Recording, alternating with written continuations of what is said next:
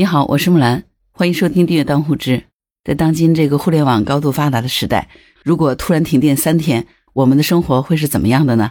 可能很多人都没有想过这个问题哈。二零二三年十二月十三号到十六号，山西省运城市垣曲县出现了大范围的停电，整整停电了三天。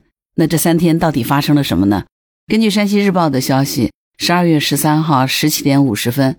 受冻雨天气的影响，垣曲县四条高压输电线当中的三条呢出现了复冰的故障。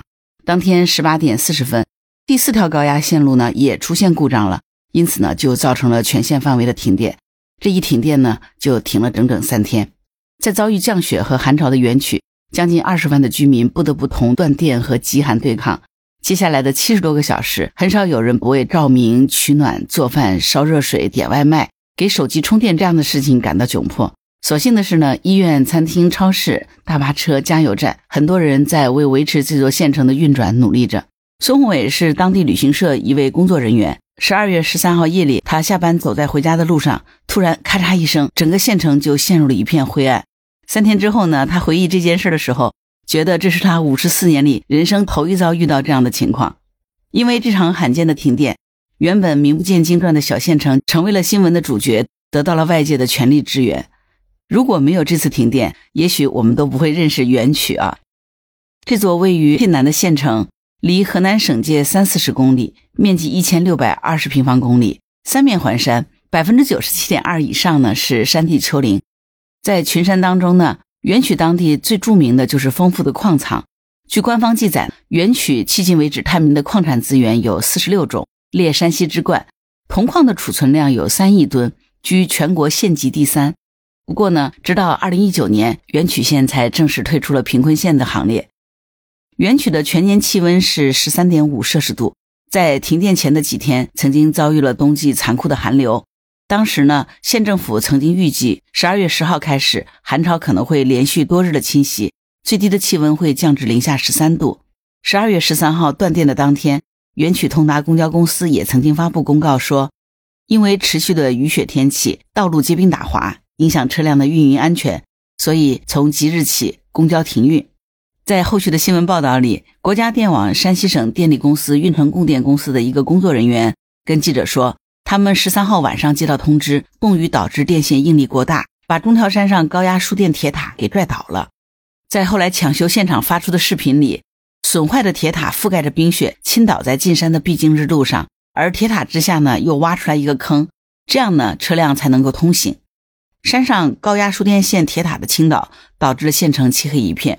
安亚鹏是元曲县的居民，他说，大概是在十二月十三号晚上六点五十左右停的电。当时呢，他刚刚吃过晚饭，没啥事儿干，正在家里陪孩子写作业。停电来的非常突然，小区的群里也没有提前通知。他们家住在十二层，停电之后呢，他一个人下楼转了转，发现不止家里停电，大街上连路灯都灭了。这个时候呢，照明就成了第一个需求。家里什么也没有准备，只有半截蜡烛。他想去买根蜡烛，但是最终呢，还是安亚鹏的妈妈去买了蜡烛，因为安亚鹏并不知道哪里才能买得到蜡烛。安亚鹏平时干零工，贴砖、改水电，根本没有空管这些生活琐事，还是老母亲比较知道。而住在垣曲县乡镇的柴强呢，在停电之后也赶紧跑出去买蜡烛。只不过他摸黑赶到商店以后呢，蜡烛只能半包半包的买了。能够买到蜡烛，其实还是挺万幸的。但是呢，现代社会咱们都知道哈，我们的命门是手机啊，这个手机因为停电，可能分分钟也要断电了，对吧？干了一天的活，陪着孩子又写了作业，所以安亚鹏的手机很快就要没电了。而另外一位姓李的居民说，停电以后呢，他发现自己的手机只有百分之四十的电，吓得他当天晚上都不敢再玩手机了。其实要命的并不是只有电量。柴强说，停电以后呢，信号也出现了问题，他玩不了手机，微信发送消息也很慢，打电话呢有滋滋啦啦的噪音。平常人们司空见惯的许多东西。好像随着断电，随着灯光也一起逝去了。一家专治偏瘫的专科医院开始歇业放假，另外一家做快餐的饭店呢也偃旗息鼓了。因为这家店呢，百分之九十九的菜都要用电制作，离不开电饭煲、保温车、电磁炉。而隔壁使用罐装煤气的餐厅呢，倒一直开着，只是来堂食的顾客呢都得吃烛光餐。除了带来不便之外，也有人为停电感到意外的喜悦。有一位妈妈回忆说，十三号晚上，因为停电以后光线昏暗，他的孩子没有办法继续写作业，孩子觉得非常开心。夜渐渐深了，在第一晚的慌乱和意外当中，人们最终睡去。对于有一些人来说，停电之前吃过的热乎晚饭和厚实的墙体所保存的暖气的余温仍然继续的发挥作用。但难题是，电还要停多久？他们接下来将如何抵御寒冷和饥饿呢？在县城居民应对停电的时候呢，抢修工作其实同步也在进行。当天晚上，运城供电公司派出了两百多名工人进山去抢修。这些抢修人员需要先下到山沟里，分别找到断掉的电线的两头，再登上山顶几十米的铁塔，把断线接上。最后呢，再敲掉副冰。因为极端的天气，导致塔上的作业呢变得极为艰难。抢修工作持续了七十多个小时。而这个时候，县城的应急用电资源也很紧缺。运城供电公司的工作人员说，断电不久。运城本地的供电应急车就被派往了医院、热力公司、供水公司等重要部门。医院也许是最需要用电的地方。垣曲县人民医院是二甲医院，有五百多张床位，收治了不少重症病人。医院的负责人说，停电以后，最先派上用场的是医院的备用供电系统，先保障了重点部门 ICU、急救室、手术室的用电，行政区域只能保障楼道的照明。好在十三号晚上，应急供电车就从运城开过来了。这辆车主要是供应 CT 核磁、X 光片检查设备的用电，病人的救治呢，应当没有什么问题。县中医院的应急供电车是十四号下午才来，主要是给院区恢复供暖。这个院的工作人员说，中医院没有重病号，卧床的也很少，大部分病人呢都能够活动自理。停电以后。他们也用上了备用的供电系统，但是呢，担心电压不稳，大型的诊疗设备就不敢多开，怕给烧坏了，烧坏了损失也很大。当地的节能热力公司呢，担负着县城约三万户居民供暖的任务。十四号下午，在应急电源保障车的支持下，公司的供热锅炉重新点燃了，但是因为供电站里的循环泵和补水泵都需要用电，没有电，九十二个供电站就没有办法启用。于是呢，运城供电公司就向上级求援。很快呢，国网上级公司就统一调配了其他省市的供电车，到了原曲供给居民用电。一位晋中供电公司的工作人员也参与了支援。他是在十三号晚上十点钟接到的支援通知，随后就开始装设备，走高速公路直奔原曲。他回忆说，一路行车，一路在高速口接收各个县送的发电机。日常不过四个小时的车程，那天花费了十二个小时才到达了园区。但是呢，供电车只能解一时之急，主战场还是在铁塔之下。电力人员在风雪里抢修电缆，虽然当天没有下大雪，但是风很大。而我们都知道，哈，风力的确会影响电缆抢修人员的作业。根据央视新闻的报道说，元曲县输电线路抢险点的海拔是超过一千两百米。气温达到了零下二十度，在这样的环境里待十五分钟，整个关节都会冻得发疼。而电力工人在距离地面二十米的高空当中紧急抢修，在风寒的作用下，风力每增加两级，体感的温度就会降低六到八度。抢修人员在高空作业十五分钟就会冻僵，因此呢，抢修现场临时组成了十五组高空作业人员，循环接力，昼夜不停。在抢修现场条件非常简陋，换下来休息的人呢？只能在车上或者是帐篷里稍作休息。在四条故障线路当中，抢修进度最快的是二百二十千伏的同源一线。只要这条线路抢通，原曲县居民就能够逐步恢复正常供电。停电以后，连续三个晚上，家住在老小区的居民在半夜基本上都被冻醒了。有一位居民说，他家用的是天然气，但是没有电，也没有办法启动供暖。晚上睡觉的时候，床头的插座孔漏风，让他能够感受到嗖嗖的凉意。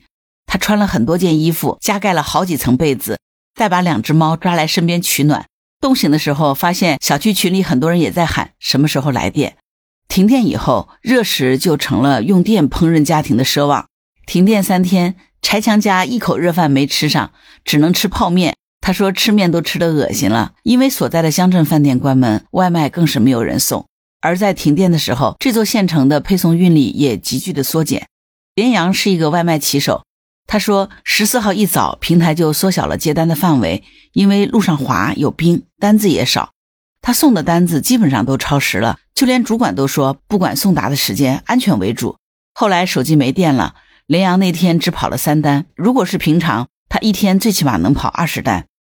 赵倩在园区经营着一家面积不到两百平米的超市。他说，停电的头两天，购物者增多了，在人们的购物清单上总会有照明、取暖设备和面包、泡面一类的食物，以至于一些货品呢一度出现了小缺口。停电的前两天的营业额比往常多了三分之二。但是作为超市老板，他们也有自己的苦衷。赵倩在尝试用发电机启动冰箱的时候，把冰箱的压缩机给烧坏了。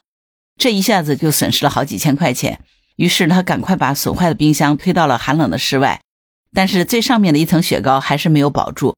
刘宇辉经营了一家加油站，加油站在断电之后，很快就启动了应急的预案，启用了柴油发电机，安排了三个安全员，又配备了二氧化碳灭火器。从十三号晚上七点二十开始，他在几十个微信群里通知自己的加油站开放免费充电。很快，没有地方充电的人们。涌到了他的加油站，第一天晚上就有几十号人前来，第二天这个数字猛增到上百，火热的需求令刘宇辉不得不拉起了警戒线。刘宇辉说，加油站里头有六七个插座，几十个插线板，很快就被插满了。安亚鹏对这个也是印象深刻，他说，最开始充电呢，就需要跑那种大超市、加油站，还有移动、联通的营业厅，而且人也很多。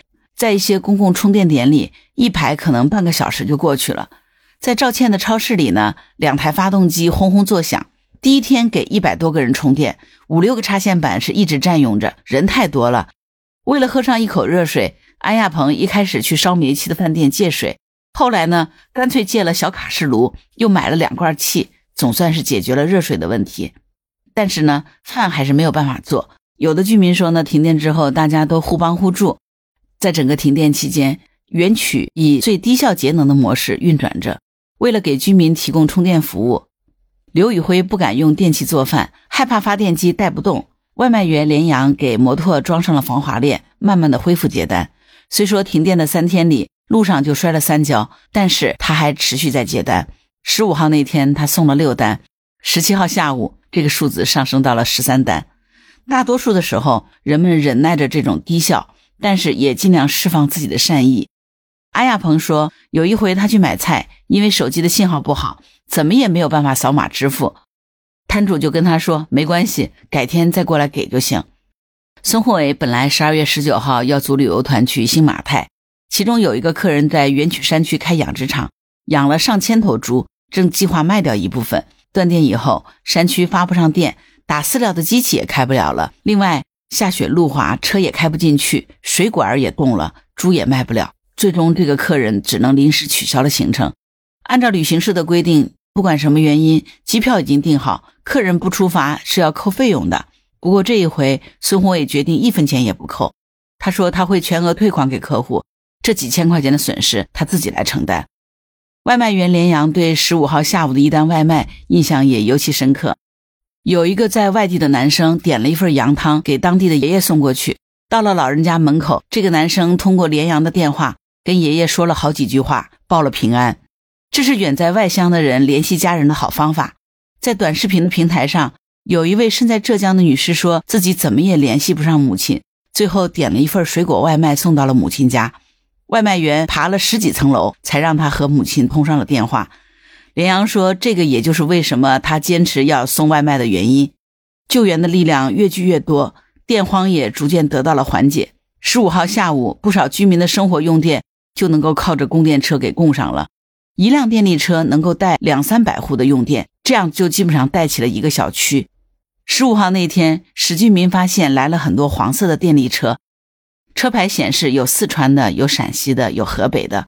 史俊民是开办敬老院的。”他的敬老院里住着三十多位老人。停电以后呢，主要是靠蜡烛照明。到了下午四点钟，西安来了一辆发电车，在附近开始供电，敬老院终于恢复了用电。而这个时候呢，向人们开放充电的地方也不断在增加，超市、酒店、花店，甚至还有一个司机把大巴车开进了城里，开放车上的二三十个充电位。像刘宇辉的加油站这样不堪重荷的充电点，终于得以歇息。十六号，在电力的抢修现场也传来了好消息。当天晚上八点四十九分，经过了七十几个小时，两百二十千伏的同源一线抢修完成，垣曲县重要的客户和全部居民客户均有序的恢复了正常供电。十七号的时候，当地居民基本上家中已经恢复了正常供电。在当天的社交媒体平台上，不少坐标垣曲的视频当中，灯光在居民楼、饭店当中亮起，以电供养的日常生活终于又回到了垣曲。垣曲县电力恢复了，人们的工作生活呢也终于恢复了正常。在这样的一个冬季啊，三天停电真的是不可想象。这个故事听完哈，感觉心里还是很温暖的。